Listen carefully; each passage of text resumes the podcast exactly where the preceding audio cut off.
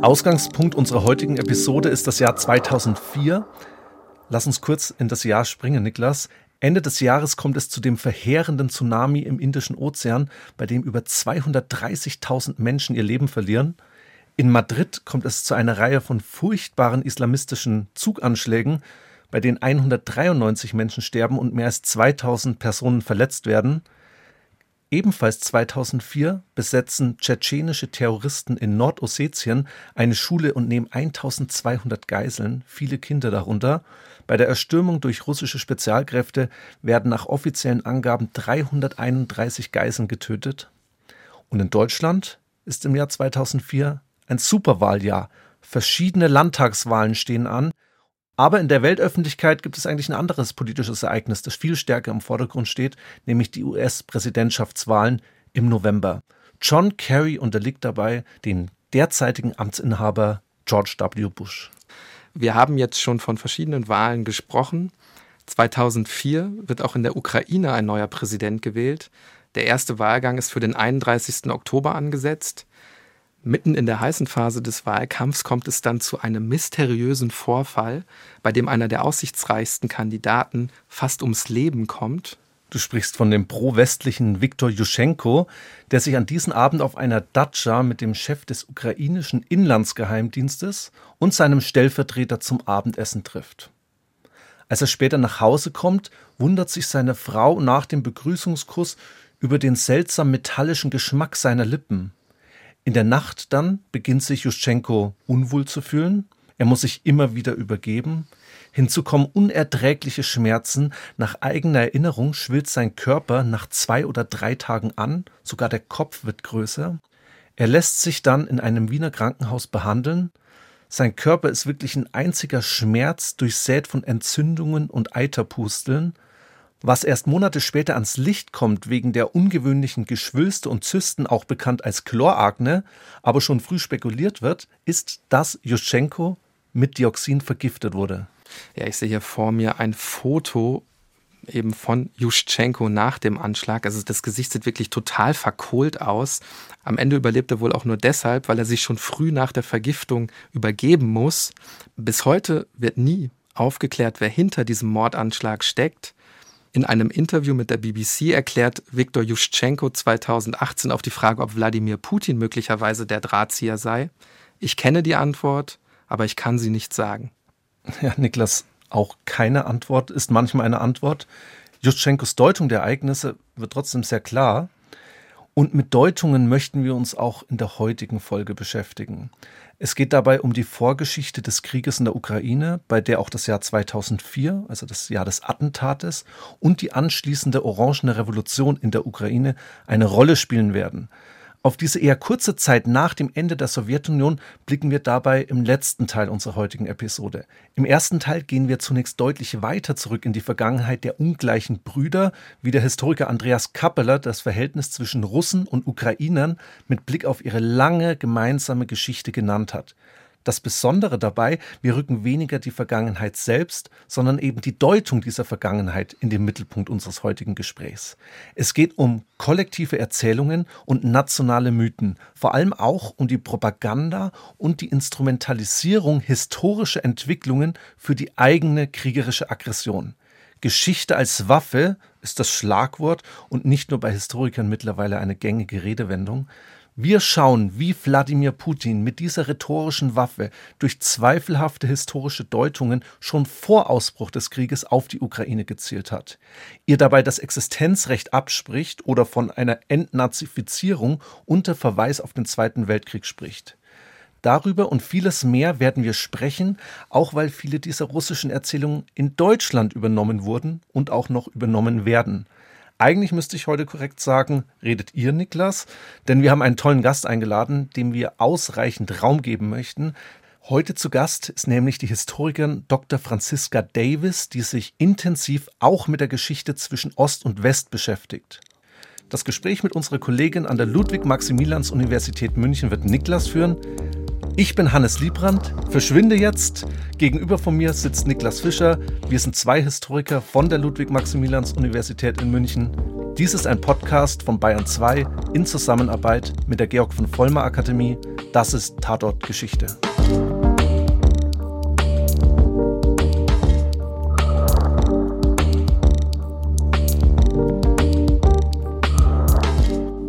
Ja, Franziska, schön, dass es geklappt hat. Schön, dass du da bist. Ja, vielen Dank für die Einladung. Du bist zu Hause am Lehrstuhl für osteuropäische Geschichte bei unserem historischen Seminar.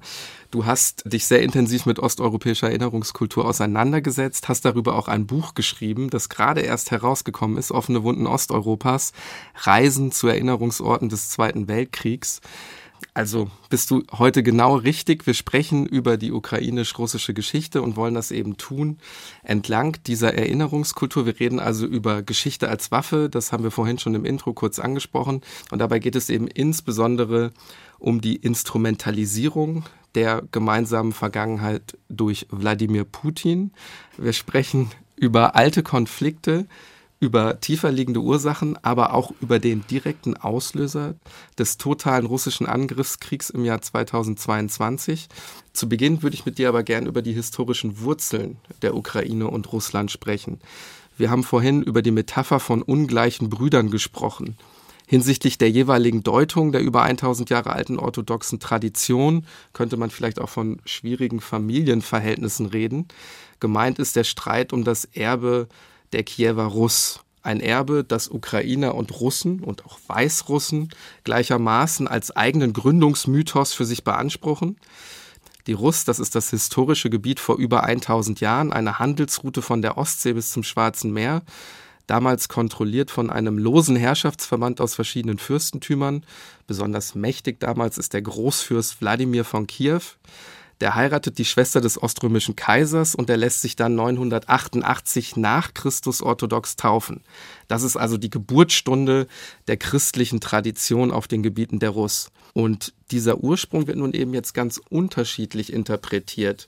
Wladimir Putin zum Beispiel erklärt anlässlich des 1000. Todestages von Fürst Wladimir, das ist im Jahr 2015, dass dieser Zitat den Anstoß zur Formierung der einigen russischen Nation gab. Auch in der Ukraine wird dieser tausendste Todestag gefeiert. Da heißt der Großfürst übrigens Volodymyr.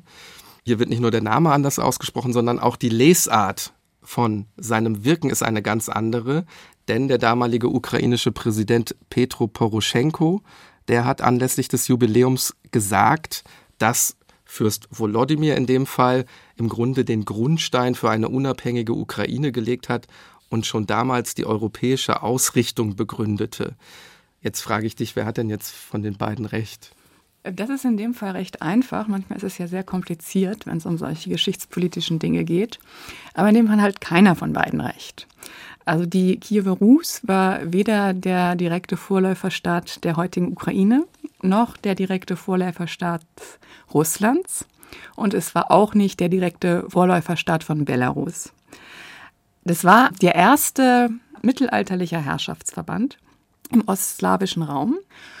Und damit konkurrieren jetzt diese drei modernen Staaten um diesen ersten Herrschaftsverband im Mittelalter, der sein Zentrum eben genau in Kiew hatte.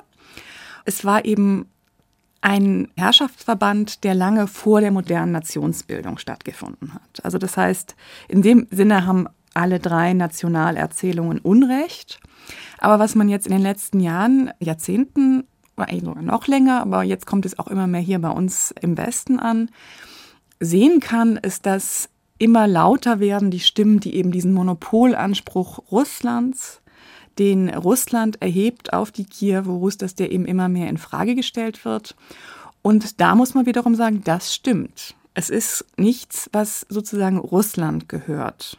Es ist für die ganze Region ein wichtiger Verband gewesen, ein wichtiger Herrschaftsverband gewesen und er hatte sein Zentrum in Kiew und allein das zeigt, dass eben dieser russische Anspruch, das gehört nur uns, falsch ist. Aber daraus jetzt aus irgendeiner Perspektive einen direkten Weg zu schlagen von dem 10. Jahrhundert bis ins 20. oder 21. Das ist aus geschichtswissenschaftlicher Perspektive falsch. Mhm, weil einfach so nationale Identitäten nachträglich übergestülpt werden. Genau, das sehen wir ja auch in ganz vielen Nationalgeschichten, dass man im 19. Jahrhundert beginnt, wo moderne Nationalbewegungen in fast ganz Europa, also eigentlich in ganz Europa immer wichtiger werden dass man da dann auch die eigene Nationalgeschichte zurückprojiziert auf Epochen der Geschichte, wo diese nationale Identität noch gar nicht so eine große Rolle gespielt hat versteht auf jeden Fall, die Gebiete der Kiewer Rus, die entwickeln sich in den folgenden Jahrhunderten dann auch auseinander. Im Norden und Osten herrschen für lange Zeit die eingefallenen Mongolen. Im 14. Jahrhundert beginnt dann der Aufstieg des Moskauer Fürstentums. 1547 hier sicherlich als Zäsur. Ivan IV., auch besser bekannt mhm. als Ivan der Schreckliche, wird zum ersten Zaren gekrönt. Und in der Folge werden dann immer mehr Gebiete erobert, zum Beispiel Sibirien. Also es entsteht nach und nach dieses riesige russländische Imperium. Ich sage ganz bewusst russländisch, weil darin eben nicht nur ethnische Russen leben. Und da entwickelt sich eigentlich was, was dann sehr wichtig wird für die Ukraine, auch für ihre eigene Geschichte in den 19. und 20. Jahrhundert, eigentlich auch noch davor, dass die Ukraine zu einem Raum wird, wo unterschiedliche Imperien miteinander konkurrieren. Also vielleicht noch mal kurz dazu erklären, die äh, ukrainischen Gebiete, die sind dann in welchem Herrschaftsverbund? Ja, also wenn man die heutige Ukraine nimmt als Grundlage, das sind sozusagen die wichtigsten Player. Einmal Polen, Litauen, ungefähr, das ist jetzt sehr grob gesagt, in der heutigen Westukraine. Dann die Zentral- und Ostukraine, die immer stärker unter dem Einfluss des Moskauer Reiches gerät und dann aber auch noch das Osmanische Reich als wichtiger Player, ja, auf der Krim natürlich ganz besonders, aber auch insgesamt in der südöstlichen Ukraine einfach ein wichtiger Player ist. Eine wichtige Zäsur ist dann ja auch das 17. Jahrhundert. Mhm. Ähm, das sogenannte Hetmanat entsteht. Also die ukrainischen Kosaken erkämpfen sich gegenüber Polen-Litauen eine gewisse Autonomie. Warum ist das so wichtig? Also die Kosaken, wenn man es jetzt rein vom Wortstamm erstmal sich anschaut, es stammt aus dem turksprachigen Raum, sind es freie Krieger. Und die sind deswegen für die Ukraine bis heute sehr wichtig. Also auch wenn man sich die ukrainische Nationalhymne anhört, da ist davon die Rede, dass man eben kosakischer Herkunft ist. Und die sind deswegen so wichtig aus dem Grund, den du schon genannt hast, weil wir das kosakische Hetmanat im 17. Jahrhundert haben. Das entsteht heraus aus entflohenen leibeigenen Bauern, oft aus Polen-Litauen, die sich sehr oft an äh, Flussschnellen zusammentun und die sich dann gewisse Privilegien erkämpfen gegenüber Polen-Litauen. Ein Vorläufer ukrainischer Staatlichkeit. Wenn man es jetzt so ein bisschen platt sagt, könnte man sagen, die Ukrainer haben wie ganz viele andere kleinere Nationen inzwischen Gruppen in Osteuropa, in Ostmitteleuropa das Problem, dass sie in dem Moment, wo die Nationalbewegungen wichtiger werden, keinen eigenen Staat haben. Also ähm, auch das russische oder das russländische Reich, du hast es schon gesagt, ist eigentlich auch keine russische Nation in dem Sinne. Es ist ein multiethnisches, multireligiöses Reich. Aber die russische Nationalbewegung hat immerhin einen Staat, den sie als ihren eigenen beanspruchen kann. Die Ukrainer haben das nicht. Die Polen sind sozusagen in einer etwa, also ist alles jetzt sehr platt gesagt, aber um es plastisch zu machen. Die Polen sind in einer etwas besseren Situation, weil sie immerhin die Erinnerung an einen sehr starken Staat haben, der erst 1795 endgültig zerstört worden ist durch die Teilung Polens zwischen Preußen, Österreich, der Habsburger Monarchie und dem Russländischen Reich. Und die Ukrainer haben diese direkte Erinnerung an einen eigenen Staat nicht, aber sie haben das Hetmanat des 17. Jahrhunderts.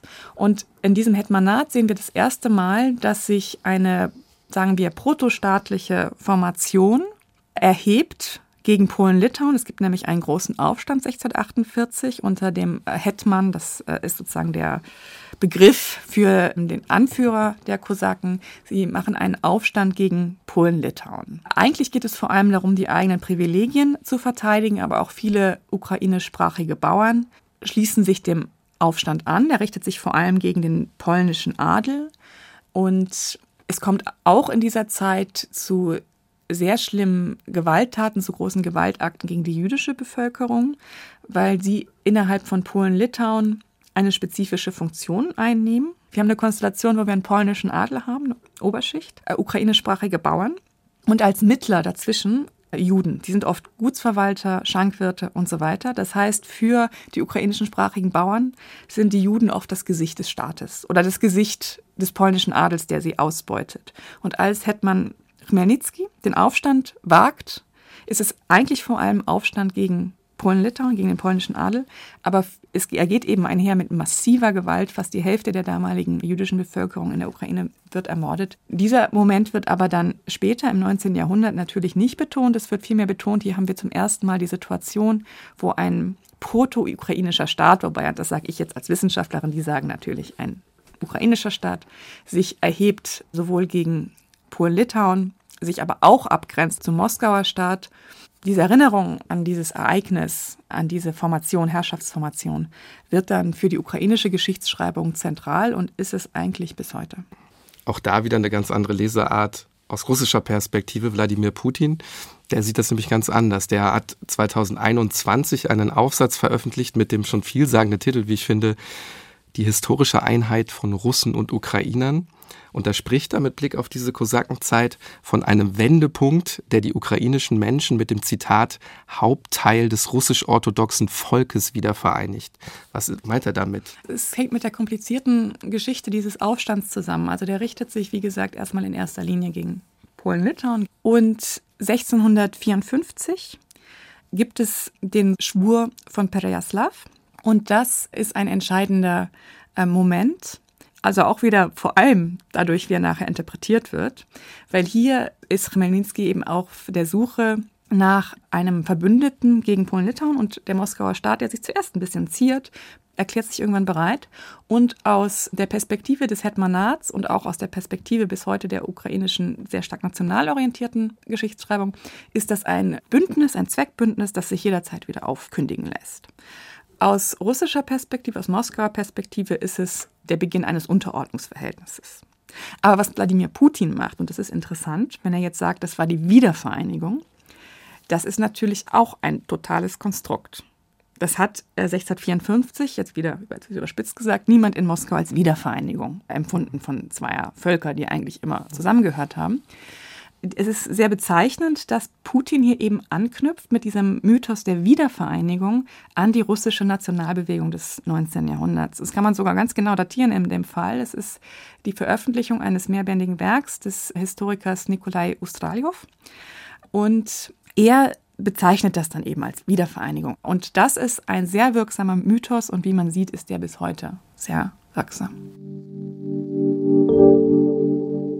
würde das gerne nochmal weiter aufgreifen mit der Wiedervereinigung. Wenn wir jetzt in der Zeit weiterspringen, das Hetmanat wird dann irgendwann aufgelöst. Äh, das russische Imperium dehnt sich immer weiter aus. Katharina die Große ist dann natürlich zu nennen. Groß nicht nur ihre Reform, sondern eben auch die Expansion. Mit der Aufteilung Polens Ende des 18. Jahrhunderts gewinnt das russische Zarenreich dann auch riesige Gebiete im Westen dazu. 1783 kommt es zur Annexion der Krim. Zahlreiche Städte werden in dieser Zeit gegründet, zum Beispiel ebenfalls 1783 Sevastopol oder 1794 Odessa als zentrale Hafenstadt. Diese Gebiete im Süden der heutigen Ukraine werden offiziell in dem Gouvernement Neurussland zusammengefasst. Und jetzt komme ich wieder zu der Wiedervereinigung. Genau mit dieser Logik rechtfertigt Wladimir Putin im Jahr 2014 dann auch die völkerrechtswidrige Annexion der Krim, also die erneute Annexion der Krim, viele Jahrhunderte später. Was ich da sehr bemerkenswert finde, wir kennen ja Wiedervereinigung in Deutschland logischerweise auch. Und in seiner Rede, die er damals gehalten hat, da wirbt er sozusagen auch bei den Deutschen genau mit diesem Motiv der Wiedervereinigung um Verständnis. Ich lese das vielleicht mal vor. Er hat nämlich Folgendes gesagt, Zitat ist jetzt ein bisschen längere Passage. Ich bin überzeugt davon, dass die Europäer, vor allem aber die Deutschen, mich verstehen werden. Unser Land hat das aufrichtige und unaufhaltsame Bestreben der Deutschen nach nationaler Einheit unmissverständlich unterstützt.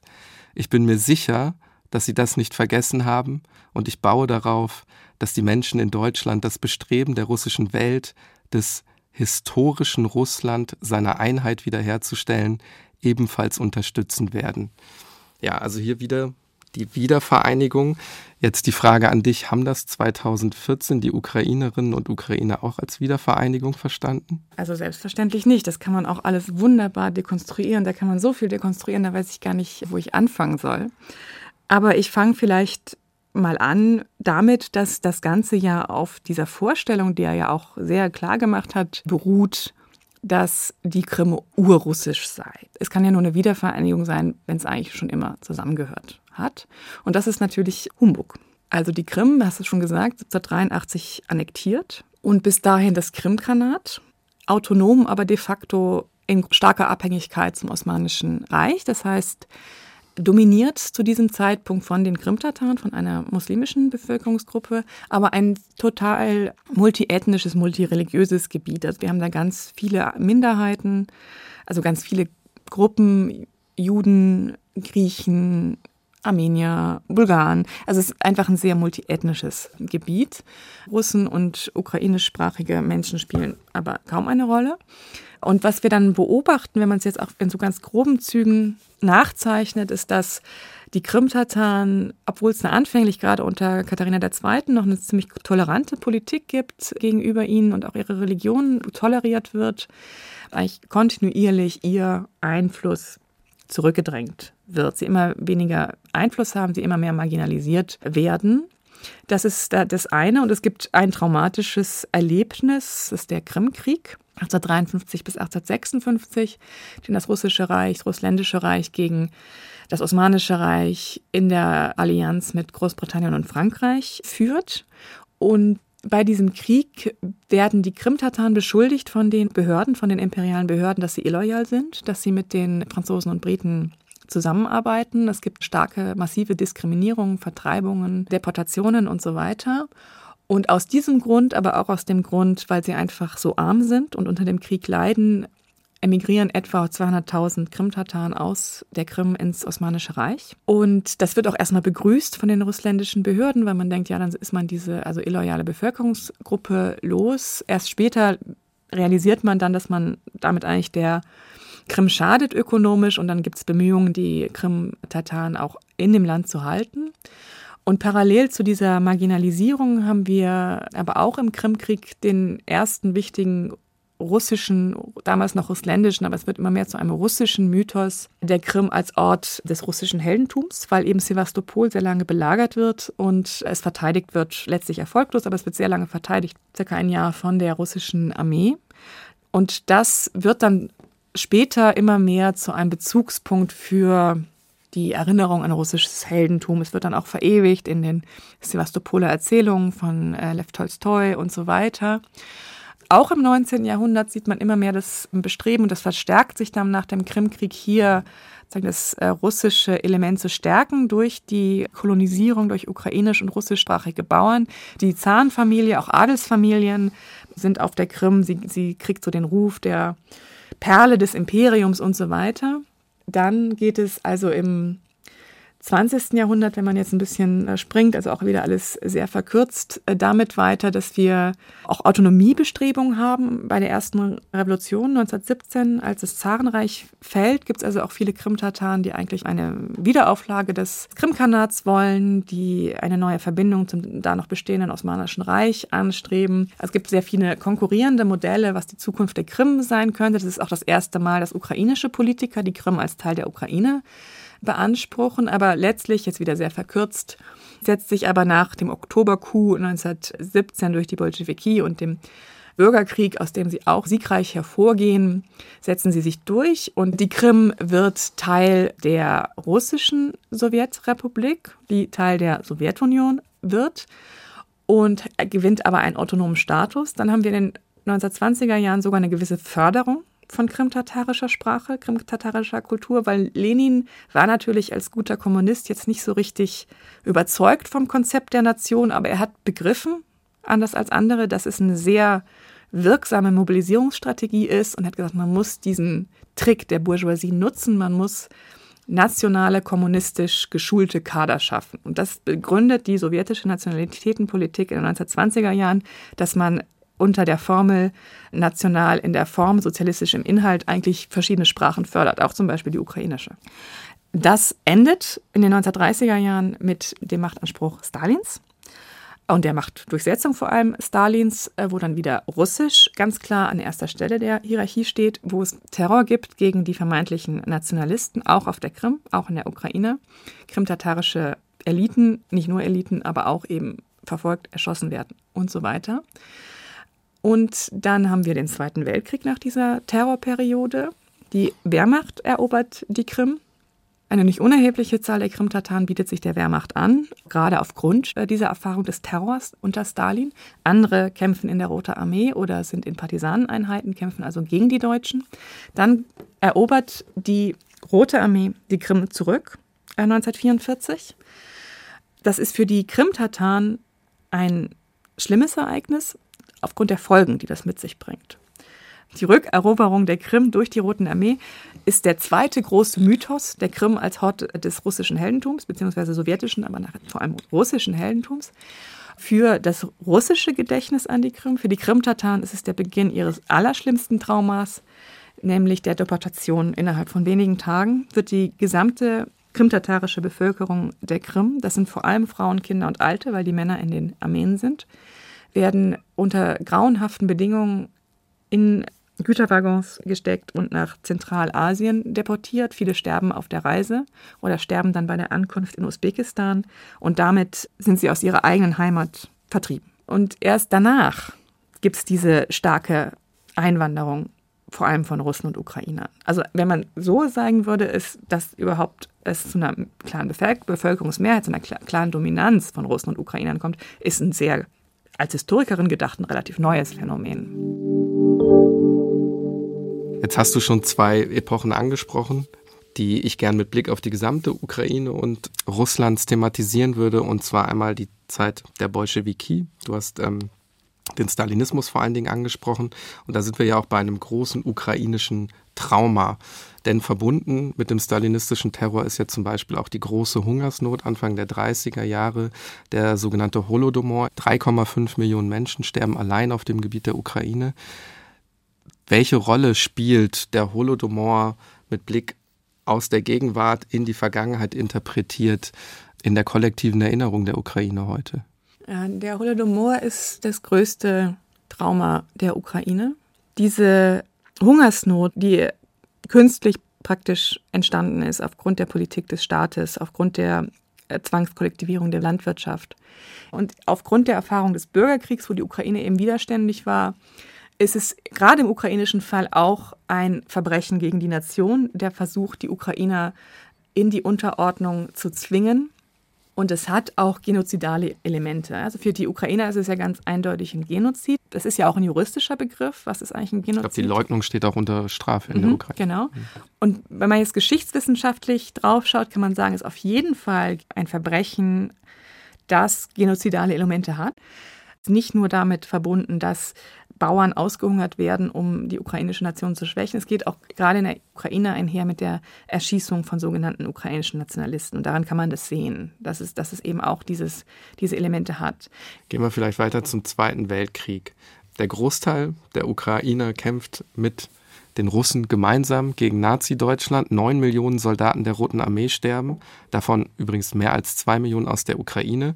Jetzt könnte man ja eigentlich meinen, das schweißt zusammen und doch hat auch hier wieder Wladimir Putin so seine ganz eigene Leseart, denn er stellt Bezüge zum Zweiten Weltkrieg her, um wieder seinen Angriffskrieg zu legitimieren. Ich zitiere hier mal aus der Rede, die er am 24. Februar 2022 gehalten hat, also in der Nacht auf den 24. Februar. Da heißt es nämlich, Zitat, die führenden NATO-Länder unterstützen zum Erreichen ihrer eigenen Ziele extreme Nationalisten und Neonazis in der Ukraine. Und er sagt dann weiter, sie werden natürlich auf die Krim gehen, so wie sie es im Donbass getan haben, mit Krieg um zu töten, sowie die Strafkommandos der Banden ukrainischer Nationalisten, Hitlers Kollaborateure während des großen Vaterländischen Krieges wehrlose Menschen töteten. Also hier irgendwie ein historischer Bezug, den du vielleicht auch noch mal kurz skizzieren müsstest, weil der wahrscheinlich nicht allen klar ist. Ja, also da ist zentral zu sehen, dass die Weltkriegserfahrung für die heutige Ukrainer nicht für alle gleich war also weil eben ein Teil der Ukraine, die Westukraine, Teil Polens war.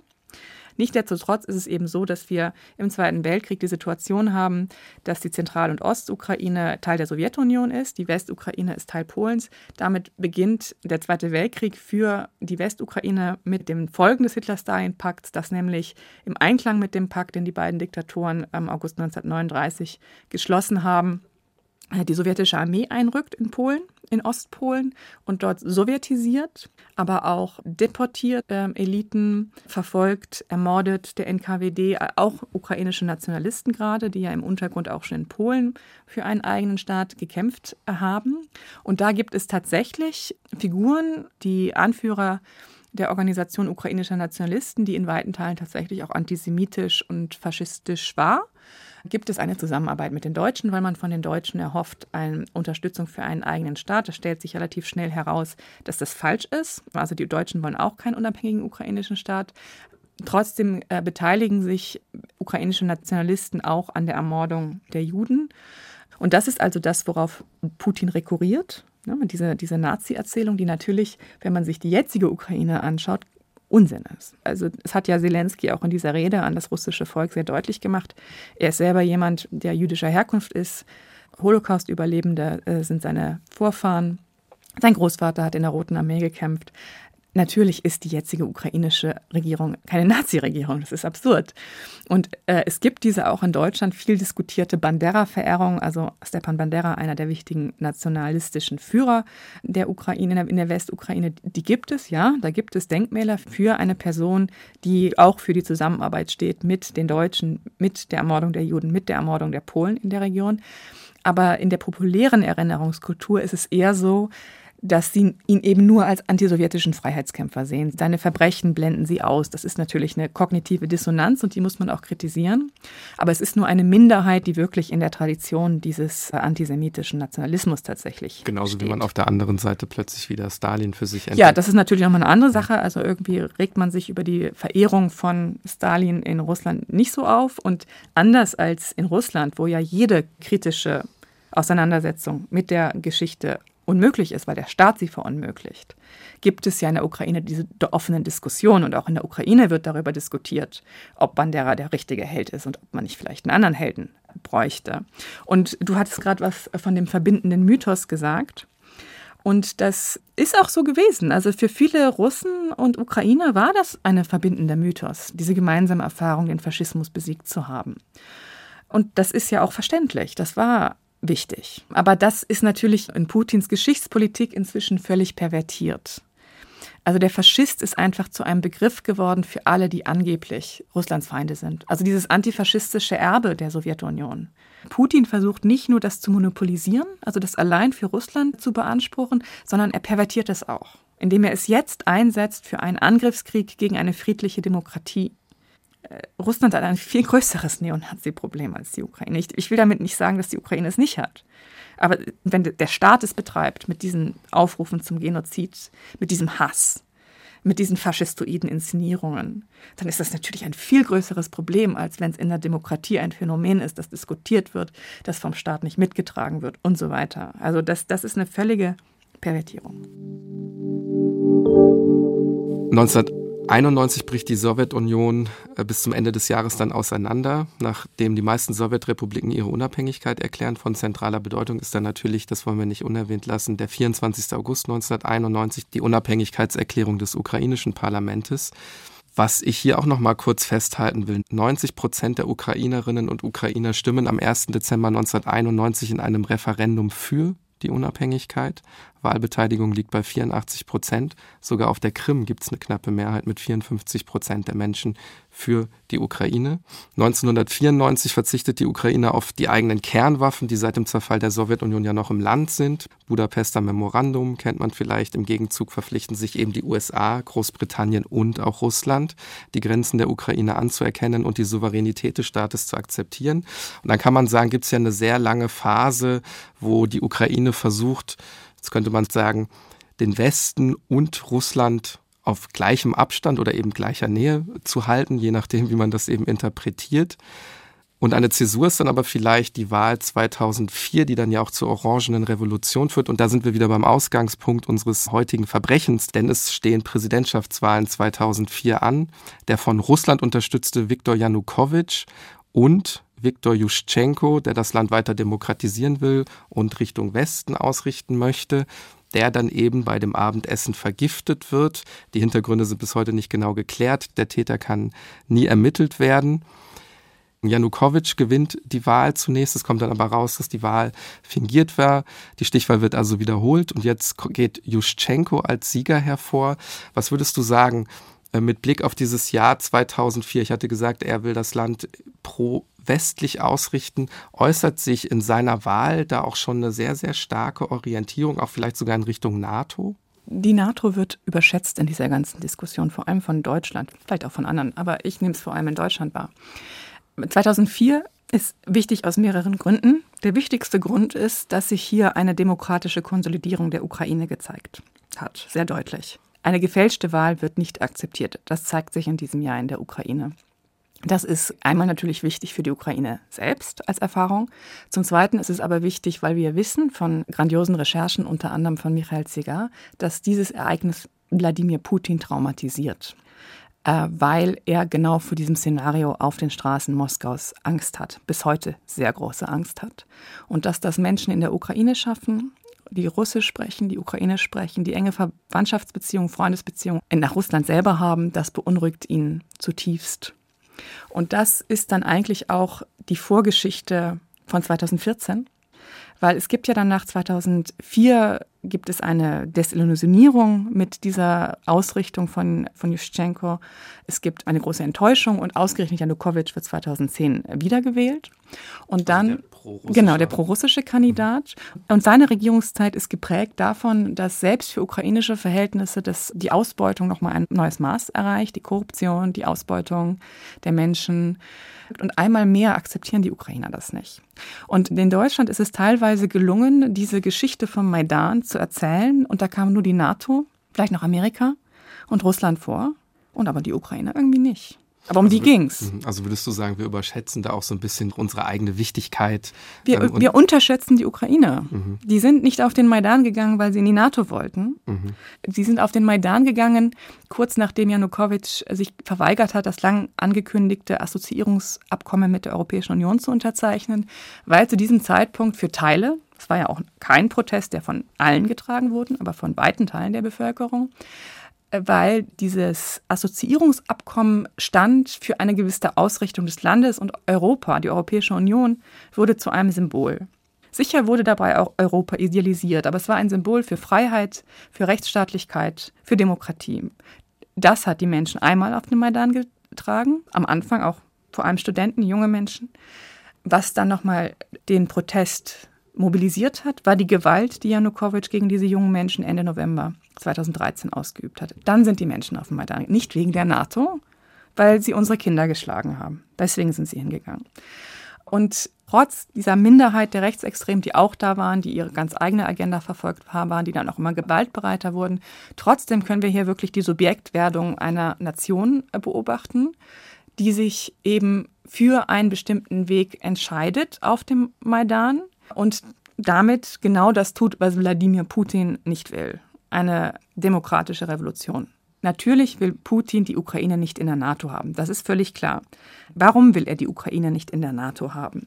Ist es wirklich aufgrund den viel zitierten legitimen Sicherheitsinteressen? Oder ist es nicht vielmehr aufgrund dessen, was wir heute sehen, dass er die Ukraine nicht als unabhängigen freien Staat haben will, dass er sie mehr noch nicht überhaupt als Ukraine haben will, sondern als Teil Russlands. Und er hat das gesagt in dem Aufsatz, den du zitiert hast. Ja, bei der Kriegsrede habe ich auch mitgebracht, sagt er das auch nochmal. Er mahnt nämlich, dass aus russischer Sicht auf, Zitat, unseren eigenen historischen Gebieten ein uns feindlich gesinntes Anti-Russland geschaffen wird, das unter vollständiger Kontrolle von außen gestellt wurde, von den Streitkräften der NATO-Länder intensiv besiedelt und mit den neuesten Waffen vollgepumpt. Es ist natürlich in jeder Hinsicht Unsinn, jetzt einfach mal auf der Faktenlage. Aber was sich daran eben artikuliert, ist die Überzeugung von Putin, dass die Ukraine Teil Russlands ist. Und deswegen russifiziert er in den besetzten Gebieten. Deswegen lässt er die Eliten gezielt verfolgen. Deswegen lässt er ukrainische Nationalgüter zerstören. Ich frage mich immer noch, wie man darauf kommen kann, dass man so eine Politik mit der NATO erklären kann, obwohl Putin selber schon vor vielen Monaten ganz deutlich in diesem Aufsatz, davor auch schon, aber in diesem Aufsatz wurde es nochmal so deutlich, eben gesagt hat, die Ukraine ist Teil Russlands, ihre Existenz ist ein historischer Fehler. Und oft wird dann besorgt, ja, wir müssen uns doch die Vorgeschichte anschauen, wir müssen uns doch die NATO-Osterweiterung anschauen. Und als Historikerin sage ich, ja, wir müssen uns die Vorgeschichte anschauen, lass mal ins 19. Jahrhundert gehen. Als nämlich diese ganze Denkfigur, die Ukraine ist Teil Russlands, entstanden ist. Wenn ich Putins Propaganda heute höre, wenn er sagt, die Ukraine gibt es nicht, aber die Ukrainer sind alle Nazis und Banditen, dann höre ich Innenminister Walujew in einer neuen radikalisierten Version. Er hat nämlich 1863 Publikationen in ukrainischer Sprache verboten und in diesem Dekret steht der schöne Satz, äh, die kleinrussische, also ukrainisch, die kleinrussische Sprache gab es nicht, gibt es nicht und wird es nicht geben. Aber wir verbieten sie. Und es ist von der Struktur her eigentlich sehr ähnlich. Es ist jetzt natürlich radikalisiert, jetzt geht es um Genozid, jetzt geht es wirklich um Vernichtung, aber es ist eine sehr alte Idee russischer Nationalimperialisten, die wir heute von Wladimir Putin in einer radikalisierten Form beobachten können.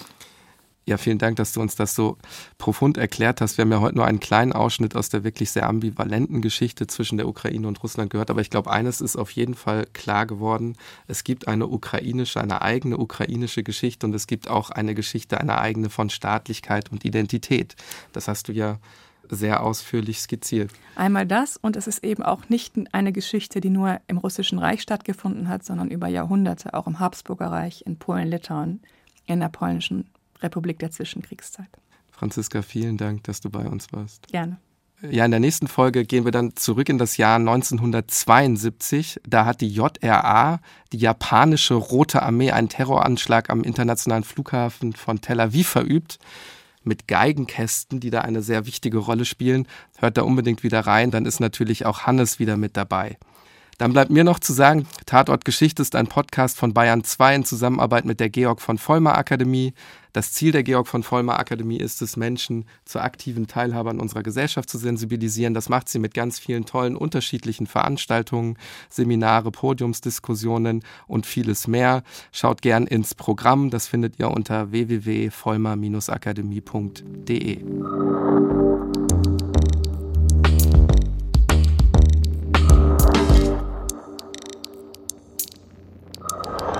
Hallo, ich bin Carsten Schmiester. Der Krieg in der Ukraine. Darum geht es in unserem Podcast Streitkräfte und Strategien. Wir erleben eine Zeitenwende.